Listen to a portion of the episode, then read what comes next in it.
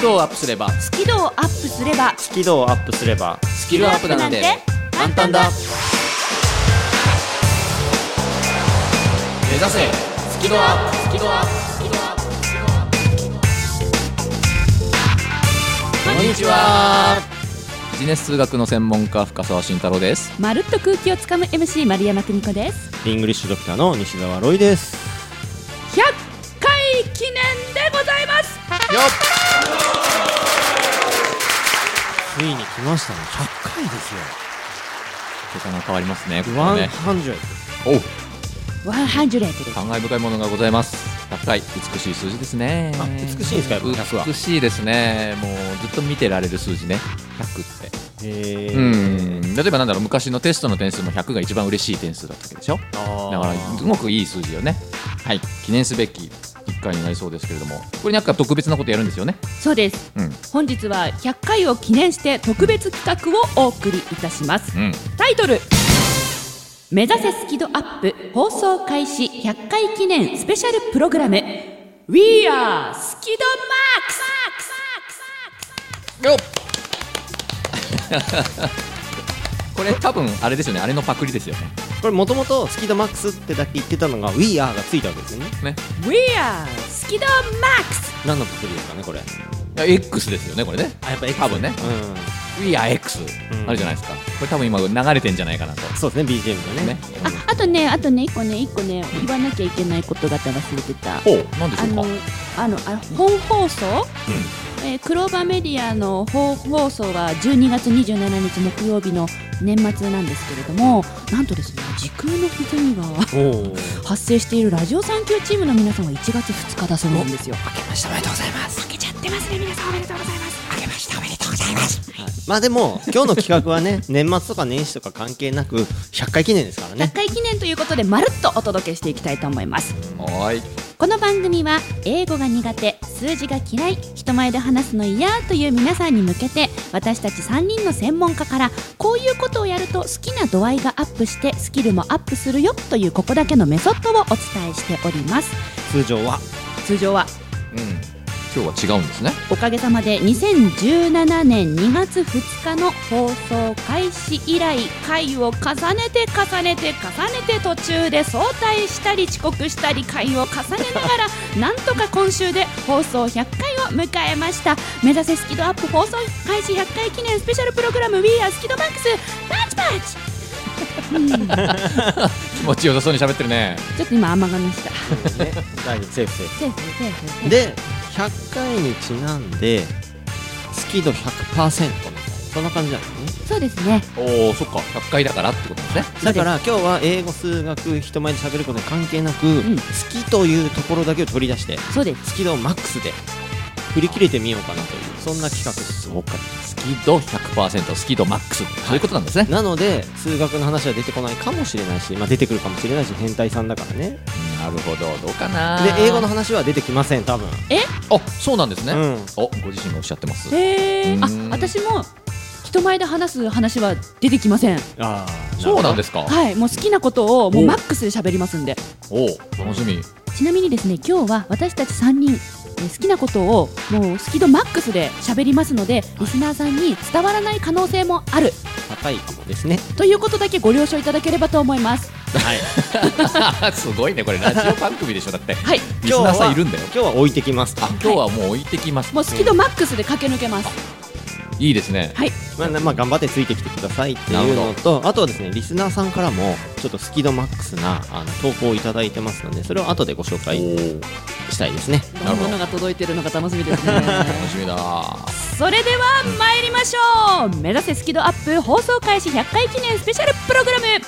3人で言おうかせーの We are スキドマックス番組を聞きながら出演者とわちゃわちゃっとチャットしようスキドアップ。わちゃわちゃっと。ほぼ毎週木曜日夜8時から Facebook 番組グループページでわちゃわちゃっとチャット中。ほぼ毎週だからやってなかったらごめんね。目指せ。スキドアップ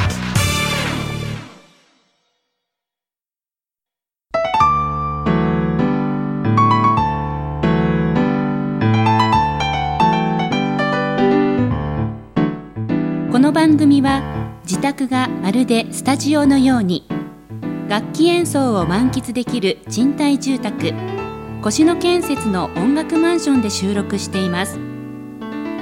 音楽家音楽愛好家の皆様からのお問い合わせをお待ちしています。お客様専用フリーダイヤル0120-322-088 322-088平日朝8時半から夕方5時半まで受け付けています。詳しくは音楽マンションで検索してください。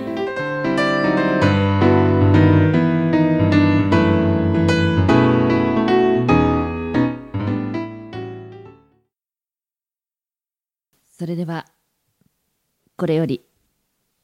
番組始まって以来初の企画「We are スキドマックス」開会いたします。よろしくお願いしますペコ。急にテンション変わってる。さっきマークスとか言ってたじゃん。あれどこ行ったの？今取っとこうとしてんじゃない？あそうですか。助走が大事。あなるほど。この後ねそれぞれがスキドマックスなことを全力で話すわけですよ。全力です。あーなるほど。全力で話す。今のうちに温存しとかないと、あはいそういうことなんだ。ちょっとオープニング飛ばばしすぎたから。あなるほど。ちょっとだからルールこれどうやって進めるんですかね？うん。まず最初にあの話すことのタイトルをちょっとこう発表しはい。でその後まあ5分間ぐらいマックスでスキドマックスに語って駆け抜けると。もうとにかく好きなことを喋ると。はえその時に喋ってる人はいいと思うんですよ。い、うん。スキドマックスな状態なので,、うんうん。で聞いてる2人はどうすればいいんでしょうね？まあ。マイクは？切っとくいやいやいや一応入ってててツッコミ入ってもでも多分ねあの駆け抜けてるのは止まんないと思うんだよね。まあ好きとマックスなこと喋ってるもんね。うん。じゃあなんか感じたことを感じたままに？まあボソッと独り言みたいな感じなるほど入れるんですかね、基本的にじゃあ私たちも聞いてる立場として置いていかれるということですね、うん。リスナーさんと同じ立場に立つということですね。あそうですね。あ承知しました。あわかりました。い。はい。で5分間喋り終わったらまあそしたらもう1回こう立ち止まっていただいて、うん。5分間で立ち止まるんですね、はい。でその後、まあ3人でちょっと振り返ったりいやこれどういうこととかもうちょっと分かりやすくあ伝えていただくような感じなんですよねるほど。前半後半があるようなイメージですね。うん。そうか。わかりました。順番はどうしましょうこれ？どうします？ねえ。なんかいや主観僕の主観なんですけど、ん。多分そのディープなの一番俺かなっていう本当？感じがします。やばいやつ？なんかこう、うん。じゃあ取っときますか。取っときましょう。あの最初にねうん。ディープなのやって胃もたれすると悪いんで皆さんが。あそうね。なんかもうなんかこうこのスイッチオフにされちゃうと困っちゃうんそうでね今今ちょうど年末のほら忘年会の時期でね結構お疲れモードでしょうからじゃあうんディープなやつ後に取っときましょう、あとにもう一番最後にしてください、はい。まるちゃんのも結構ねあのースキドボーンときそうだからね。まずは俺からふわっといきますかふわっふわっとしてるんですか？いやわかんない。宇宙人だからさ。そうなんだよね。反応がね読めない。正直。言って意外とふわっとしてないかもしれじゃあそうしましょうか、うん。ね、じゃあトップバッターロイさんで次がまるちゃんで、い。じゃあ最後深澤がはい、はい、スキドマックスをお話しするということですね。はい。では早速ロイさんからいってみましょうか。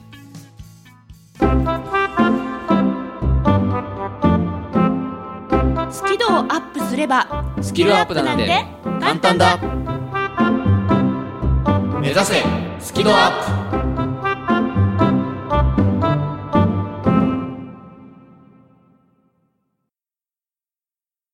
ではまず西澤ロイがスキドマークス。お。お語らせていただきますがお願いします。タイトルを発表します。は星占い。ああーなんかロイさん好きですもんね。乙女？うん。なんかこうそういうのが好きなんだなっていうのだけは認識してますけど。はい。じゃあそのうん。辺、行ってみましょはい。やらせていただきます。よろしくお願いします。うはーい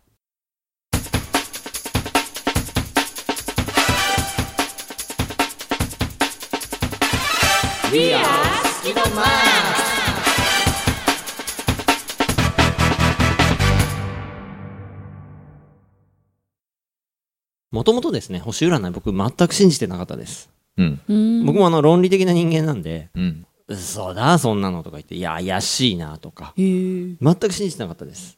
例えば血液型占いってあるじゃないですか、うんうん。で A 型だからあなたはなんか几帳面だとか、うん。いろいろ言うけど、うん。いやいやなんかそのいや A 型にも AA と AO と OA があるわけですよ。細かく見たらそうだね組み合わせだからね。そうそうそう。でそれを分けないで A 型で一緒くたにしているからいや無理でしょみたいな、うん。っていう感じで信じてなかったんですけどど。う？でもですね JP モルガンって皆さんご存知ですかね？知りません。あのモルガン・スタンレー証券っていう、あのあ証券会社。ある。あれを作ったうん。超大金持ち、うん。ビリオネア。うん。超大金持ちの人がこんなこと言ってます、うん。ミリオネア don't use astrology アストロジーってなんだ？ミミリオネア要するに億万長者は、うん。えー先生術を使わない、うん。でもその後にこう言ってます。ビリオネア do う。ん。ミリオネア。要するに億の単位を持ってる人は使わないんだけど、うん。どう？そのさらに桁が上の人たち超大金持ちは使ってるっていうことを JP モルガンが言っててちょっと僕興味持ったんです、そしたら金なのか？そしたら2008年にロイさんすごい先生がいるよってこう友達が教えてくれてうん。あの、まあ、とある先生術師の人に占ってもらいました。でそこで分かったのは、うん。占いというのは星占いというのは自分を知る最高のツールだということなんです。でですね当時の僕は実はものすごく論理的で尖った硬い人間でした。俺みたいな感じか俺みたいな感じだよ多分。見てそんなマイルドだけどな。まあしんちゃんマイナス芸人みたいな感じ。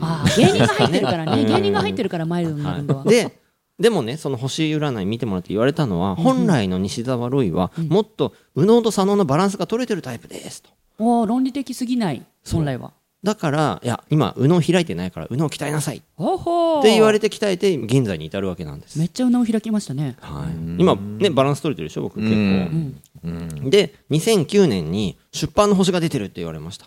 84年に一度の出版の星が出てるって言われてえーちょうどまあ僕も本出したかったんですけどそしたら実際に編集者さんに出会い、話がトントンと進み、ん。翌年出版できたみたいなことも人私も占ってほしい。ありました。なのででね自分でもねあ、うん。この星占いいいなと思って西洋先生術を学び自分でも読めるようになりました。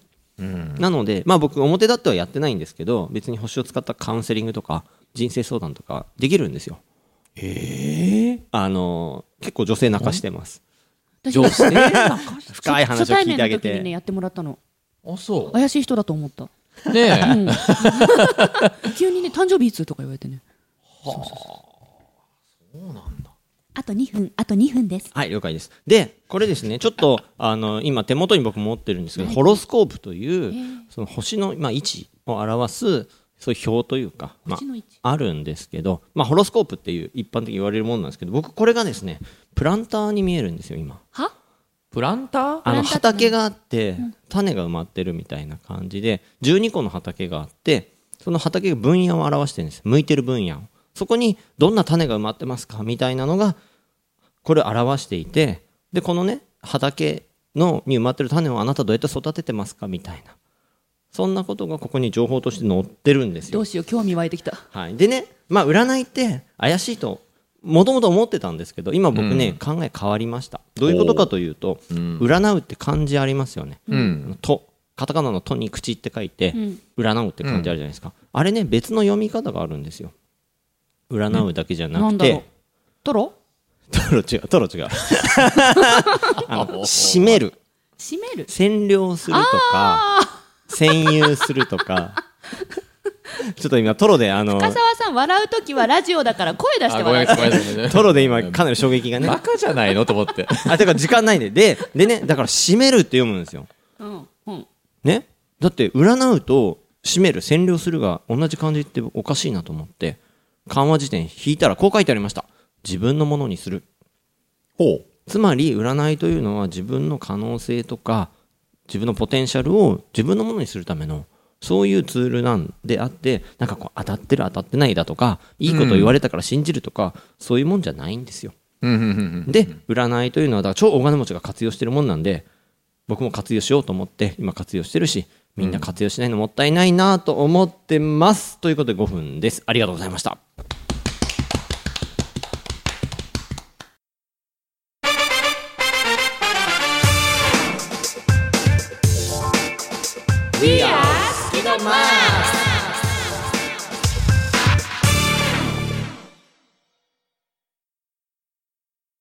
今ので5分か。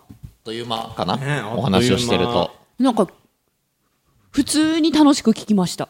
まあまあ分かりやすく努力したつもりです。そして興味が湧きました。私は今どんな種が埋まってるのかしら。うん。うん。そうそう。でみんなねその種を知らずに育ててるんですよ。うんうんうん。で知らないで育てるのと知って育てるんだったら知って育てた方がうまく育てられるのでだから知った方がいいなっていうふうに今は僕は思ってます、完全に興味が湧いている丸山さんと、はい。完全に心が離れそうな深澤さんがいるように思えるんですけど。えそれどうなの？トロでなんかやられちゃった感じなの？いやもう今ね俺の頭の中にはトロしか残ってない。なんで占いしてもらいたくないの？いやいや占いうん占いあのしてもらったことないね俺ね今までやっぱだからその当初のロイさんと同じような感覚なんだと思います今の僕は。信じてない、信じてない。うん。ななんでそんな俺のことをあんたが分かんのっていう感じなんですよ、えよくさコンビニとかに、ん。あの星座のランキング出るじゃないですか。うん。今日の1位の星座は何座？みたいな。ございますね。もうあんなんで自分が1位にいた瞬間1日ハッピーじゃないですか、全然。嘘。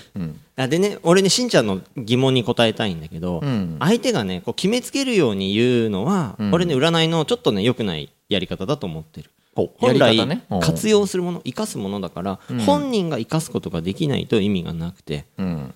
なのでそこはね伝え方の問題うんかなって思ってます、なんかでも最後にロイさんがおっしゃってたことはなるほどと思っていて、うん。あの当たる当たんないじゃないと、うんうんうん。うん、要は要は自分を知ることなんですよね。そう。そうそうね。っていうその説明解釈はあの理解しました。でなぜその星のね生まれた時の星の位置が自分のことを表しているのかは分からない。あそれは分かんないそこは論理的じゃないから。たあだーただね感覚的に確かにそうだなって思えちゃうんです。うん。で僕見てきた人たちも伝えるとあ確かに当たってるって思うので、なぜか分かんないけどあそれを表してるんですよ。うん、そこはまあ宇宙の不思議なんですけど。あーそこはあれなのか？なんかもうなんだろう変な話信じる信じないというようなそうですそういう次元の話になってくるんだね。ああなるほどね。ああ分かりました。あともう一個だけお伝えしたいのは、あの科学的か科学的じゃないかみたいな、ん。最近の世の中って科学がすごくあの重視されるじゃないですか。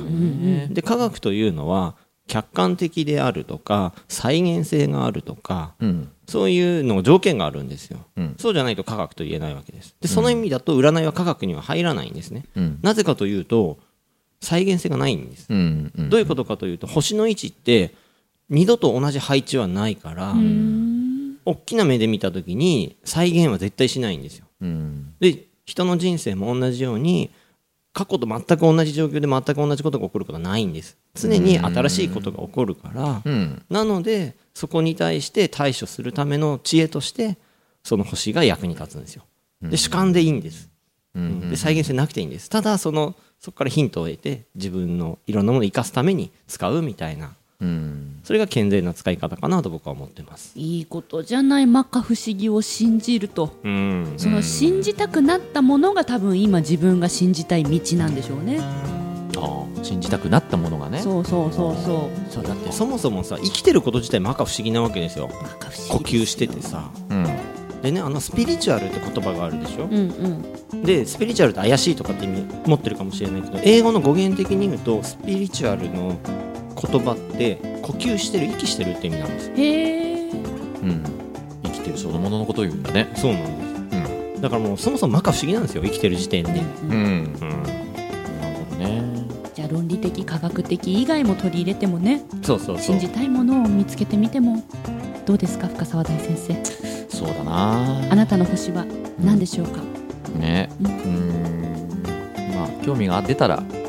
全然興味湧いてないのこの人。いいのよ。違う人間なんだから。でもそういうもんなんだなっていうのはよく分かりました。そういう世界があるっていうのをそうそうそうそうそう、んそれを知れたんです、うんくつか誤解もありました。だから占いとかね、そういったものに対する。その誤解が解けたんでいい話を聞かせてもらいました。ただまあ僕の解釈なんで、そうじゃない、ね、占いのやり方してる人もいっぱいいるので、ああそっか。うん、そこはやっぱ人というフィルターがあります、うん。英語が話せないのは知っている単語を使いこなせていないだけ。だから1日15分の動画レッスンでエゴイヤ病直訳スピーキング病英語コミュ障が治ります。苦手意識が強い人でも2ヶ月以内に英語ができる人に返信それが頑張らない英会話レッスンです。5時間分の無料レッスン動画をプレゼント中。詳しくは西澤ロイの公式ホームページをご覧ください。あなたはもう英語が話せるんです話せるんです。話せるんです。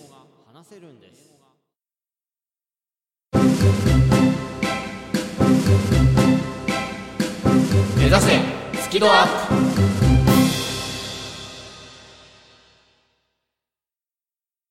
いや思ったよりも丁寧にお話をしてくださいましてちゃんとしてましたよね、うん。置いていかなかったでしょ、うん。全然置いてかないから。えなんか予想と違うんだけどどうしよう。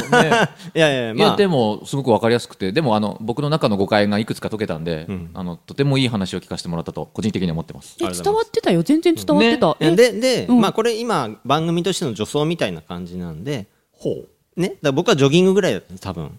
これから突っ走っていただいて構わないので。私そんな綺麗に作ってきてないよ、まるちゃんあの突っ走ってください。なんかハードルがどんどん上がってるぞ。え深澤さんちゃんとなんかあれでしょ？多分いろんな仕込みやってんですよね。仕込みはもうやってないですけど。あ本当ですか？まあこういうテーマで話そうかなぐらいしか決めてないであす本当？だい、うん。だい大丈夫大丈夫、えっ、とリスナーさんあのこれから皆さんポカーンとします。あの 心の準備を お願いします。その前振りなんなん？はいじゃあまりちゃんい行こうか。おっす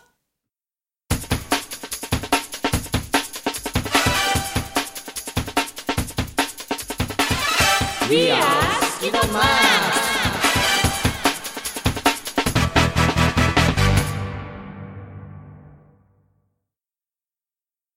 それでは2番手丸山久美子 We are スキドマックスやります。タイトル。猫様の後頭部についてよろしくお願いします。後頭部？え？こ後頭部？後頭部。後頭部？後頭部。あ後頭部よ。頭の後ろっていう意味よね。頭の後ろの部分。そうそうそうそう。そうそうね猫のね。猫。うん。猫様の後頭部について。あなた猫好きだよね。猫好きなんですよ。肉球とかなんか匂いとかじゃなく後頭部後ですか？頭部なんですよ、そう。伝えたいのは今日はね後頭部の素晴らしさ、はい。お願いします。ちなみにですね私猫ちゃんを飼っております。その名も丸山奈々さんちゃん13歳でございますうん。はい、知ってる。えー、ナナさんというお名前で、えーカタカナでナナでひらがなでさんでございますね。あの継承でさん付けしてるんじゃなくてこナナさんの「うん」までお名前ですのでお間違いなく。すなわちこうあの病院で呼ばれる時えっ、と何？獣医さんでうん。うちの子が呼ばれるときは丸山奈々さんちゃんって呼んでもらわないと間違いなんですよ、丸山奈々さんだと丸山久美子って呼ばれてるような呼びつけになっちゃうんで、はい。丸山奈々さんちゃんって必ずめんどくさいっすね。でも自覚がそれが素晴らしいんですよね。そうなんです。あ丸山奈々さんがそう15画で、はい。私久美子が15画でそこで両思いという形で、はい、組んでおります。あ偶然なんですけどね。運命でしょもう。えー、奈々さんはですね推定推定なんです。拾ったので、えー2005年9月2日生まれ乙女座だと思われます、女の子でございます、うん。えー生まれたてで瀕死のところを拾いました。まだ体液もついていた状態でした。いやで趣味はひお昼寝と日向ぼっこ。好きなものはお風呂のシャワーかっこお湯煮干しかつお節働き疲れた臭い足。嫌いなものは猫。天真爛漫愛くるしいほどに愛くるしい。今年13歳を迎えた女の子の猫ちゃんでございさっますき綺麗に韻踏んでたよね。うん。まあまあどうぞどうぞ。ね。はい、でこのナナさんがですねあの今ですね私のお家にいるんじゃなくて実家にいるんですね。おはい、で私はその実家に奈々さんをこう吸収されてしまったものですからえっと思って私も実家から徒歩5分のところに引っ越しました。奈々さんにより会いに行けるためにね。家ごと引っ越したという、でこう会いに行くんですけれどもやっぱね毎日こうご飯をねあげてないんで毎日顔を合わせてないんでなんでしょうねこう徐々に奈々さんがですねなんと言いますかこう私の扱いが冷たくなってきたというかあるんですよ。ほそうしますとですね、あの、必ず私は、あ、ナナさんただいまーってな、ただいまただいまってこう手を伸ばして、こう撫でようとするんですけど、その撫でようとする手を手でこう、止められてしまうんですね。嫌だっつってこう。うん私に触らないで、みたいな。あら 私の手をナナさんが上から手で封じるっていう。で触らせてもらえないんですよ。で、必ず後ろ振り向かれまして、必ずナナさんのこう、いつも背中を見ているんですけど、まあその時に見えるあの後頭部がですね、ついに来たよあ後頭部そうか後頭部の話だったね。うん。美しいんですよ。美しいんですか？美しいんですよ。全然わかんない。特に冬場は美しくてですね、まあ、夏ももちろん美しい。夏は毛が細くなります。猫ってあの体温のねこの毛で調節するんで夏毛と冬毛があるんですけど夏毛の場合はその暑さを発散させるためにちょっと毛が細くなるんですね。だから艶やかになるんですよサラサラな艶やかな感じ。その後頭部ももちろん美しいんですけど、今この時期このもう冬真っ只中の時期は冬毛になっててもっこもこなんですね、もっこもこで一番そのそのなんつうの美しい丸みのところが後頭部なんですけどその後頭部を見ているとたまにそのもっこもこが激しすぎて毛割れを起こしてたりするんですね。あ割れてるみたいな。割れてる絶対あれ本人気がついてな。いけど後ろから見たら割れてるってもうもうそれを見てるとなんか本当ありがとうございますって。私はなで撫でさせてもらえないけれどもでもめでめでさせてもらえてるんだなと。撫でれない代わりにめでれる。この特権？なんか悲しいんだけど いやもうもうもうもう本当にありがたい。でもう本当によくよく考えたらねそんな背後をね私に見せてくれるなんてこれ一番の愛情表現なんじゃないの？とか思いゴまして。ルゴじゃ無理だもんねああなるほど。そうか。背後からね襲われちゃうとか言ってよよくね背中は見せるなっていう中うん。奈々さんは全力で背中を私に見せてくれますから、う全力で見せるのかな。でもプイってされてんだよね。ねいやもう触らないでって言われた後にプイってされるんですけどそのね後ろ姿をずーっとこう弛緩してるのが好きなんですね。じーっと見てるんですね。もうずーっと。弛緩うん。目で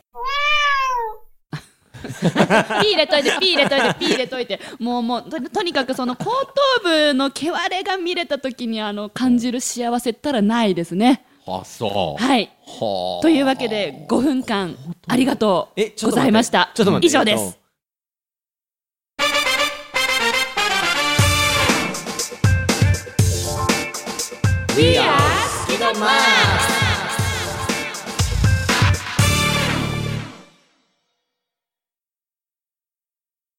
えっと猫の後頭部じゃなくてナナ様の後頭部。格別ですよね。じゃあ奈々様の後頭部だね。まあおかげさまで世の中の猫様に対してうも、ん。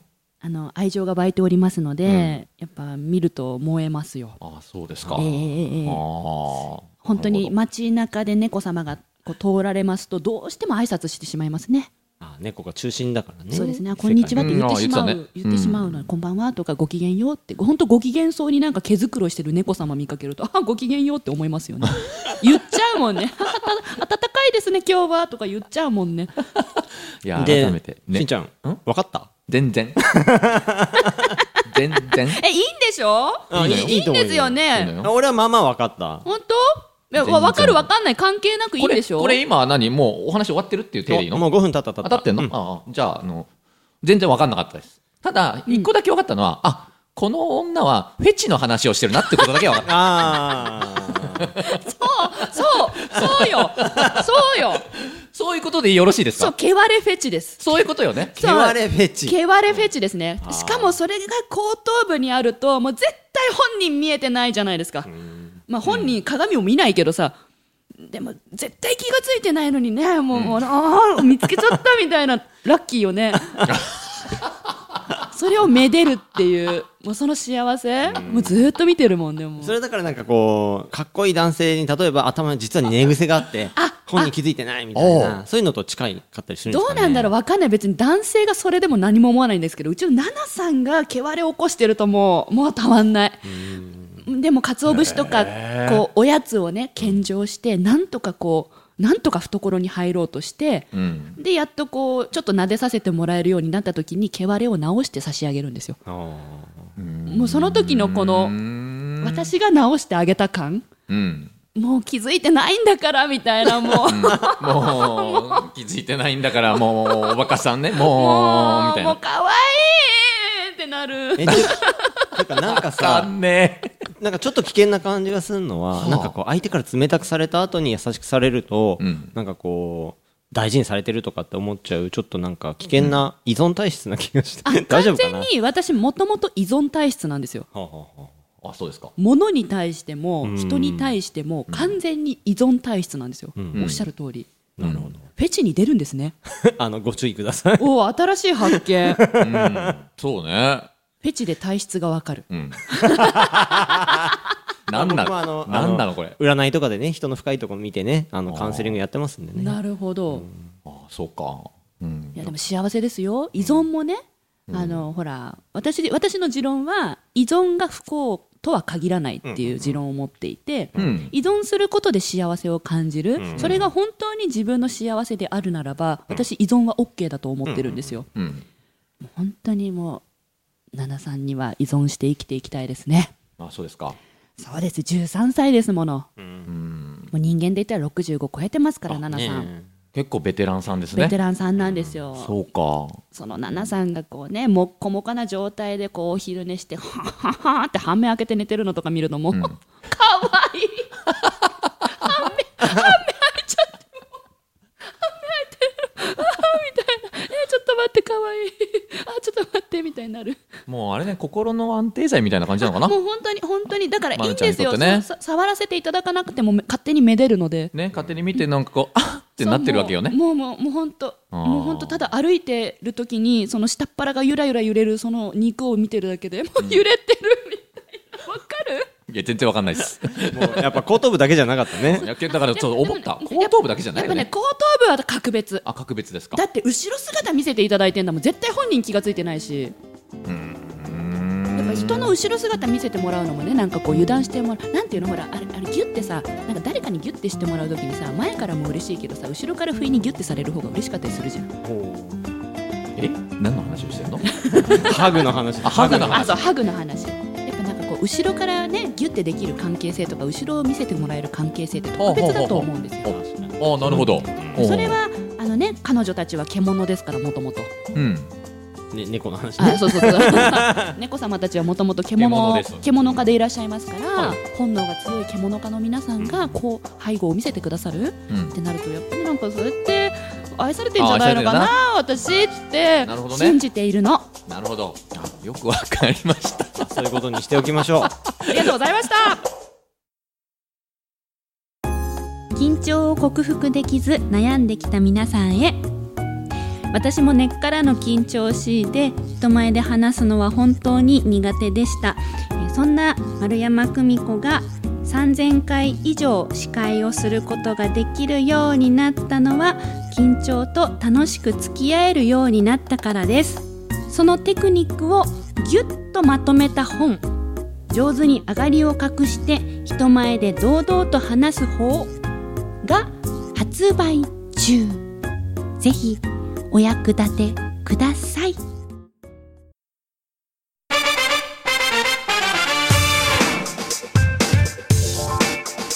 We are スキドマ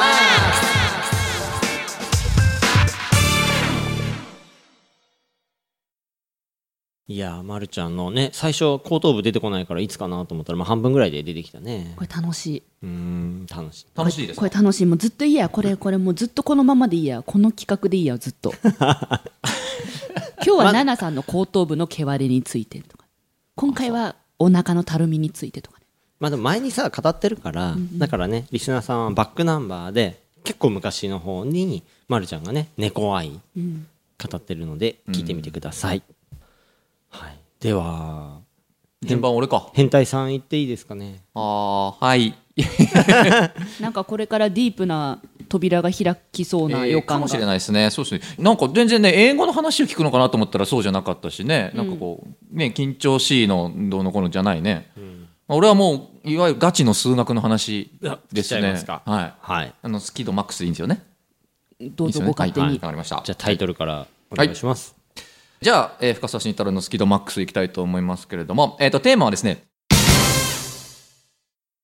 イプシロンデルタ論法でございます、えー ずーっとこの番組ね2年近くやってるんですかね。ずーっと我慢してきました。ねもう理系の皆さん大変大変お待たせいたしました。ようやくこの時間が来ますのでね楽しくいきたいというふうに思います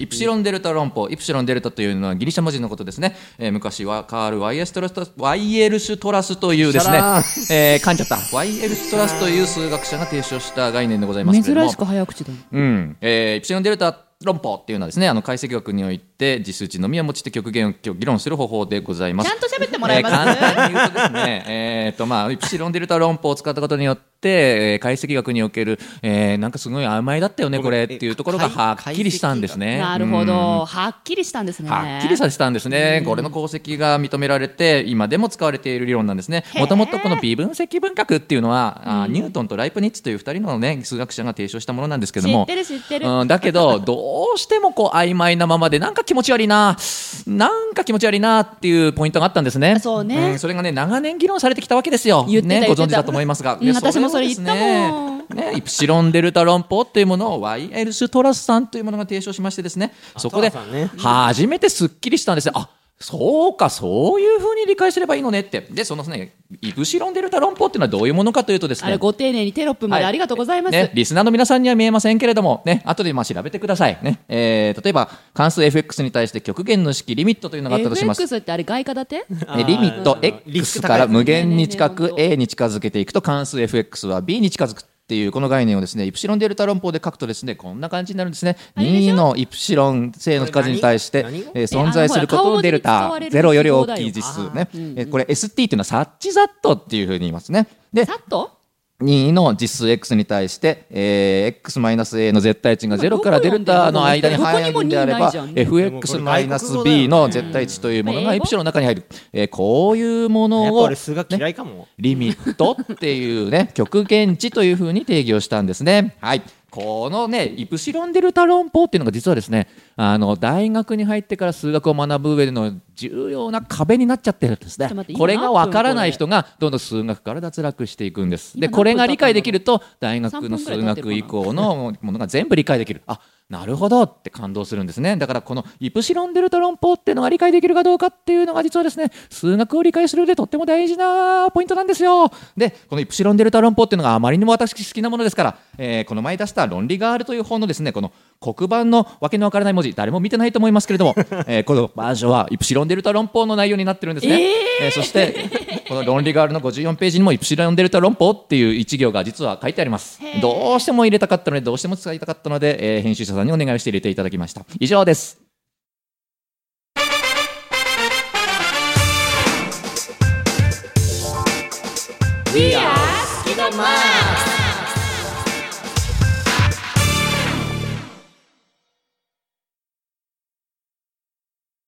えっ、とごめんなさい。なんかスキードダウンしてきたな。ええこのこのイプシロンデルタ論法合ってる？に対しててる合ってる合ってる。えっ、となんかスキードアップさせてくれるようなプログラムこの後あるんですかね？ないかもな。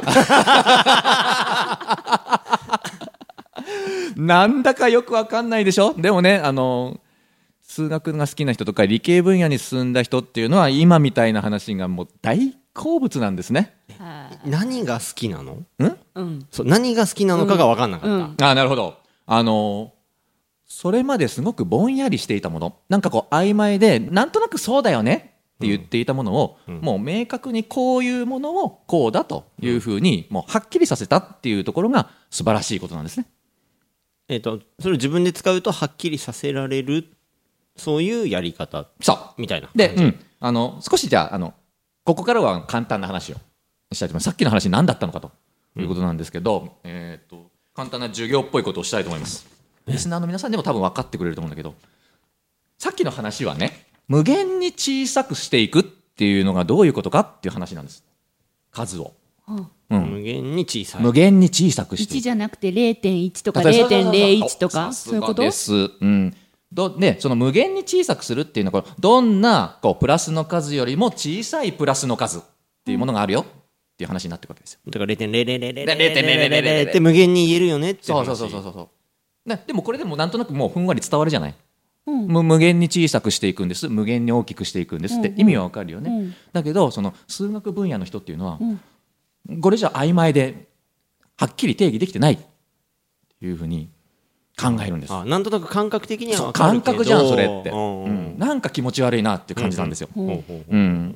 だってこう無限に小さい数っていうのが仮にあったとして、でもそれよりちっちゃい数もあるじゃん、うんそれよりちっちゃい数もあるじゃん、夢があっていいじゃない。ということは無限に小さい数って何？とうん。そういうね本当にどうでもいいようなことを一生懸命考えるあの生き物なのね。夢じゃないの？それは夢じゃないよそうそうそう。ロマンじゃないの？ロマンなのよ。だからそのロマンを追いかけていったわけですよ、んうん。昔の専門家はね。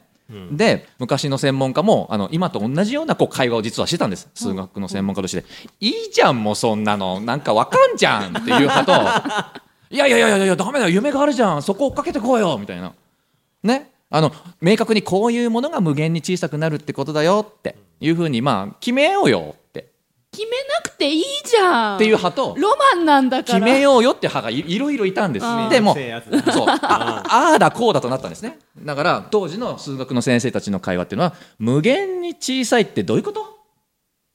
えいいじゃん無限に小さいんだからさ。えーでもなんかすっきりしない。なんかもやっとする。いやいいじゃんなんとなく雰囲気でもうわかるじゃんという会話をずーっと繰り広げてきたんです。まさに今みたいなね。まさに今みたいな感じです。うん。でそこに対してそのさっきもご紹介をした YL ストラスという数学者があのこういうふうに定義をすればこういうふうにまあ説明をすればこの無限に小さいっていうのはどういうことかっていうのがきちっと説明できてるんじゃないのっていうふうにまあ新しい理論を作ってくれたんです。あ説明できるんですか？説明できるんです。でその理論がみんなあなるほどねと。納得したんだ。これはええやないけと、うん、これだったら、ま、文句ねえわっていう内容だったんです。うん。だからそれ以降数学のねちょっと難しい分野になるとこのイプシロンデルタ論法っていうものを使っていろいろなものを説明するようになったと。いうことなんですね。このみんながモヤモヤしていたまあどうでもいいような議論を見事に着手させた話なんですね。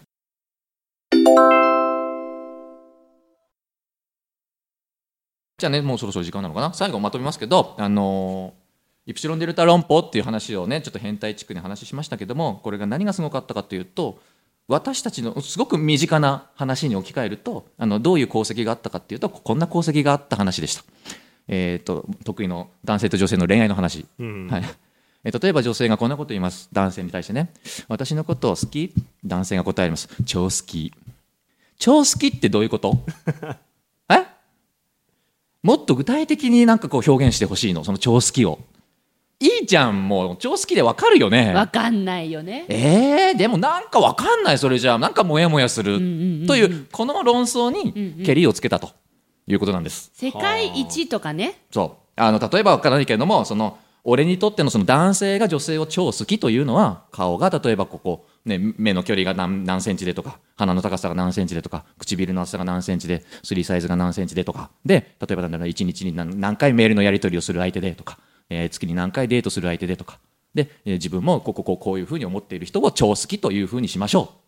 みたいな。それはいらないな。いやあなたのあなたの感想はいらない。納得度につながるかどうか置いといて。そういうものを超好きっていうふうに表現しようってある人がまあ言い出したんです。数学的にちゃんと表現できるっていう。例えばね、もの本当例えよ。うんうん。それがあの多くの人にとってあなるほど。それは確かに超好きだねと。どんな人が超好きって言っても確かに納得できるようなものだねということなのでじゃあこれから先恋愛における超好きっていうものはまあこういうものとしてまあ世の中でまあ使っていきましょうと会話に使いましょうっていうふうにしてくれたんですね。それがこの今日ご紹介したイプシロンデルタ論法っていうものの一つの重要な功績だったということです。まあなんかなんとなくふんわりしてすっきりしないようなものをすっきりさせたということなんですね。なんだろうね。このお話を伺って、ん。すっきりしていたものがふんわりしてしまった、ね、気になってしまったね。あそうですか。えあのちなみにその論理ガールの中でなんかはい。恋愛のコスパがどうだとか、うん。ね、そのよくわかんないものを明確にしようとしてるのもこれ関係してるってことかな、あそうですね、す数学というものは基本的にはそこなんですよ、なんかよくわからないものをもうもうはっきり具体化しようとうん。いう感じですねだからさっきのあのロイさんの話で最後のところはもうわからないんですみたいなうん。話があったじゃないですか、ああいうところをはっきりさせようぜっていうのが数学の人種だね。うん。だから論理ガールも全部ねこうじゃあ数学ではこうですよっていうふうにはっきりさせていったじゃない、うん。それが数学の人間の、まあ、性質なんです、うん、だからぼんやりすることを嫌うんだね。という感じでした。えでしんちゃん結局はい。このイプシロンデルタ論法はなんで好きなの？あはいあのさっきねもうめちゃくちゃ早口で喋ってたんでねもう誰も聞いてなかったですけれどもあのこのイプシロンデルタ論法っていうものを理解できるかどうかっていうのが一つ大きなこう学問におけるハードルだったんですよ。うん。でみんなあの僕の友達もこのイプシロンデルタ論法の理解で脱落していったんです。だから僕はこれをどうしても理解したかったんですね。で僕はあのこれがどういうものなのかというのが理解できてでその後の数学も分かるようになったので、まあ、僕にとってはこれ重要なこう壁を越えた経験なんですよ、うーん。うん、かつて学生時代にね。なのであの今でもこのイプシロンデルタ論法っていうのを大事にしているというか忘れられないでいるんですね。なるほど。だから俺が英語感覚つかめるようになった話と今すごい近い気がした。そうだと思います、うん。なんかこう自分の中であこれだってあ超えたっていう瞬間なんです、うん、なので特別だったんですね。納得が増えると行動も増える。それが論理ガールです。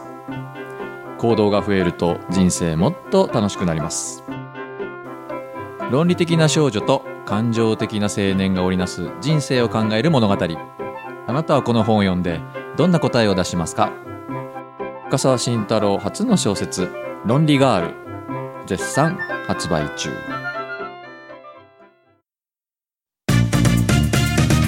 番組のアーカイブは番組ブログから聞くことができます。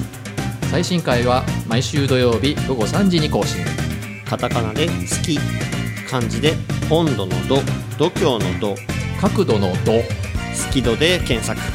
繰り返し聞けばスキドアップ間違いなし。目指せスキドアッなんか疲れた。プ まあ直前の話がね話だっただけにね。ちょっとねあの数学でトラウマみたいなのがね刺激されてね。久しぶりに来たね。ああいう感じ今久しぶりに喋ったああそうですね、はい、ありがとうございました。でも面白いね。そうだね。うん。まあそれぞれやっぱ好きなものあるんだね。うん。熱く語れるものがね。なんかリスナーさんからもそうですよ。来ていると。はい、ちょっとご紹介しましょうか。うん。一人一つずつあのあ。これだって選んでおい。紹介しましょうか。僕はですね謎さん私のスキドマックスはインド映画。インド映画。はい、インド映画というとおじさんが歌って踊るやつでしょとあまり真面目に取り合ってもらえないんですがインド映画はすごいんです。特に私をインド映画にはめた張本人バーフバリ。どちら様？まあとにかくバーフバリっていう名前の映画っぽいですね。壮大なエピックストーリー叙事詩的映画でぜひぜひ見てほしい映画です。見るシーン見るシーンどれをとってもジャンプ漫画の見開きのような決めポーズがバッチリ決まったかっこよさうん。そしてストーリーの奥深さが心を掴んで離しません。うん。なんかあれだよね。さっきの俺が数学喋ってる時の感じとなんかこう同じ匂いを感じ えーもうもうマニアックですよね。ね。でこの「バーフバリ」って映画は公開から1年経ってもどこかの映画館で常に見ることができるロングランになってます。すごっ。だそうです。でちなみにこの謎さんはこのバーフバリの主役のあのプラバースさんっていう人が大好きでいつもツイッターにですねプラバースさん愛を語ってるんですよへえ、はい。そうなんだ。本当に好きですねじゃあね。はい。もうなのでインド映画ということです。なるほど。じゃあ次はい、じゃあ続いて僕は田代郁美さんご紹介したいと思います。いつもありがとうございます。私のスキドマックスはブログを書くことです。ブログを書いていれば幸せハート。ブログを書いていると寝食も忘れちゃう。ブログを書いていたら人生のビジョンが見つかった。100歳になってもブロガーを目指しています。というねとても明るいコメントをいただきました。寝よう食べよ そうそこそこそこ。寝食も忘れちゃう。これ確かにスキドマックスって何の一つの答えかもね。っていうふうに思いまして。サンドの飯よりみたいなね、うん、そう忘れちゃうぐらいやっちゃうんだ。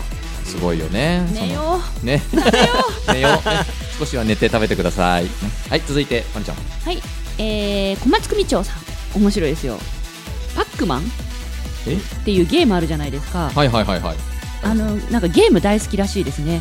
で例えば皆さんご存知のパックマンということでパックマンのその誕生秘話というかうん。制作の裏側のストーリーをバーッと書いてくれてるんですけど思わず笑ってしまいました。なぜパックマンが世界的大ヒットゲームになったかの裏が読めますので皆さんぜひこちらのなんだ目指せスキドアップの番組グループページご覧になってみてください。なんかねその制作の裏側が分かればそれを人生に当てはめると人生に必要な知恵を語ることができると。でそれをそれを人前で話すことも頑張ったと。うんいうことが書いてあってゲームから人生に生かしてるというエピソードがへ書いてあります。さらにもう一つ投稿をくれていてお「目指せスキドアップ大好き。いいですね。あそれがもうスキドマックスなんだ」そうそうそうおー。でね私知らなかったんだけどアーカイブを最低毎週5回は聞いてますって。5回？アーカイブを5回ってなかなか。5時間かかりますうん。うん5時間かかりますね。でそれでなんか気になった言葉あなんか私たちが発した言葉の中で気になったものは全部メモして調べてるらしいの。どうしようって思った。えなんで？嵐えなんか変なこと言ってるでしょ？まあそれビーンとか調べても出てこないけどねなんかインスピレーションを得てあの再放送の告知文まで作ってくださっていてそれがご自身にとってすごくいい刺激になってますと。まるちゃん大好き大先生大好きロイさん大好きという愛の告白さらに好き度のリスナーさんも大好きと。あら。いやでも愛の告白すごいですね。で他のねリスナーさんもいろいろと書き込んでくださってるんですがちょっと時間の関係でお名前と内容だけはい。ご紹介させていただきますと菱山さん。私のスキドマックスは体を動かして汗をかいてビールで補給。ちょっと補給が過ぎる傾向にあるということです、この管理の仕方が面白いですね。うん。ね。はい、あとは新田さん。うん。音楽特に洋楽中でもクイーン、はい、いいね。フレディ・マーキュリあー。うん僕も大好きです。そしてもう一人吉田美紀さんうん。うん私のスキドマックスは常にラジオを聞くことです。ああこれ嬉しいですね。いつも聞いてくれてますものねね。本当にね感じたことを言ってもいいですか？はい。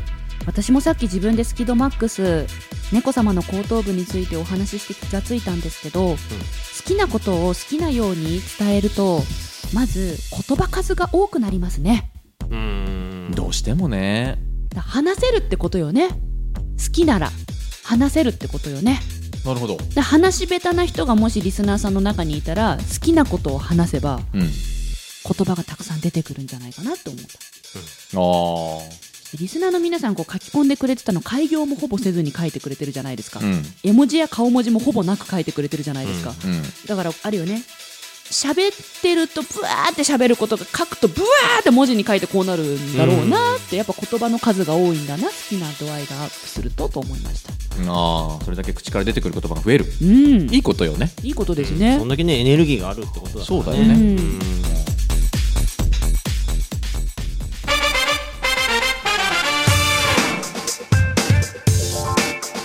We are 好きだマい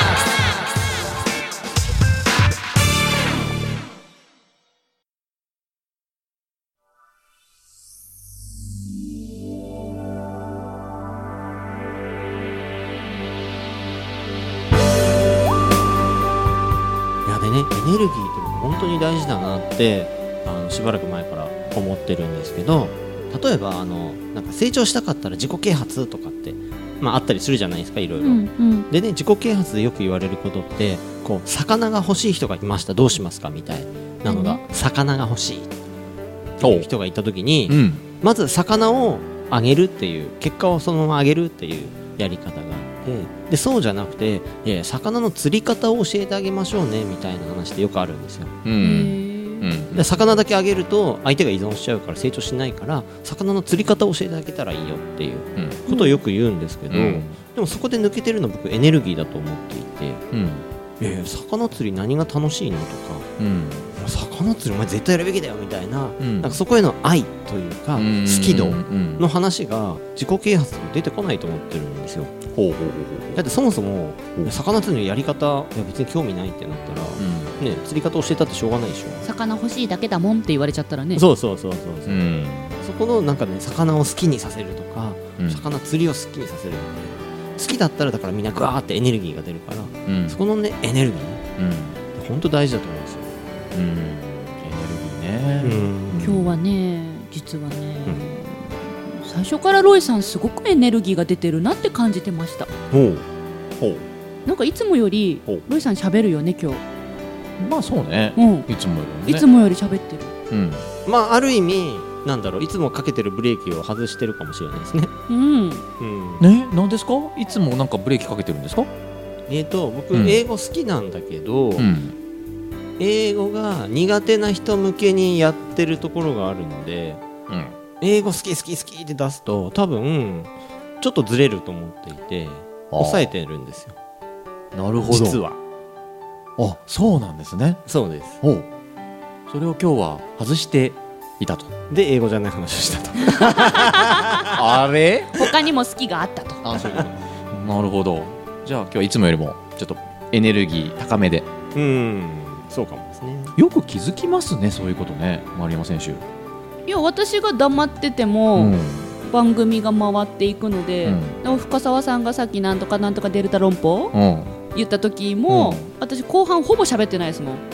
そうよね。詳しくはアーカイブでお聞きになってみてください、はい。ほぼ喋ってないですから。そうねそうでしたそうでした。ロイさん今日すごいよく喋るなって思いながら傍観してました、なるほど、うん。うん。うん、100回目にしてルンルンなロイさんをこう見ることができました。いろんな意味で貴重ですね。そうですね。今日はね。うん。なんかエネルギーですね。今日も僕もエネルギーは、まああの10分間ぐらいは高めというか、憑依してましたよね。まあまあ本当はあれなんですよ。僕は。本当はあれなんです。うん。だけどもまあまあだからそういう意味ではロイさんと同じなんですよね。普段抑えてるんですよ。うん。やっぱりあの助けなきゃいけない人に合わせるためにね。だけども今日はね貴重な機会をいただいてちょっといつものちょっと変な深澤さんになる。なんかプロデューサーに感謝ですよ。見せちゃったみたいな、ねこういう時間をいただいて、はい、とても楽しくエネルギー高めに過ごせましたけど。まるちゃんも高めだったかな？まあでも楽しそうに話してたね。まああの一瞬だけねこう楽しかったんですけどやっぱああ面白いもんで、こう人の好きをマックスで聞いてるとやっぱ理解できないじゃないですか。うん。ポカーンって。うん。このポカーンを感じたのも久しぶり。うんなんかここまでポカーンとさせられたのも久しぶり。誰かああ誰かに。誰かと喋ってて。あそうですか。うん。本当にポカーンとしましたからねさっき、うん。いまあそうね。まあそりゃそうだよね。うん。そりゃそうだやね。貴重な経験だなと思いました。うん本当に。もっと空気読むし。そうそうそう。なんかだから、ね。一生懸命理解しようと聞いてたら疲れちゃったの途中から。あダメだこれ理解できないと思って。そしたら無言になっちゃった。でもこの経験もやっぱレアですね。いかに普段皆さんが私に話しかけるときに私が分かりやすいように話してくれてるかっていうのをうん。肌で感じることができました、あうん。ーそうか。うん。いつもとの違いをね。そうそう。うん。なるほどね。そっか。まあこのねエネルギー全開は一旦今日でまたおしまいにして。封印ですね。ね。いつも通りのまた話し方で。うんテンションでね番組を続けていくことになるんだと思います。ただ大事なのは好き度ですね。まあそうですね。はい、はい。好き度を上げることが大事なので、はい。はい。皆さんの好き度がね上がるように、うん。はい、今後もよろしくお願いします。はい。よろしくお願いします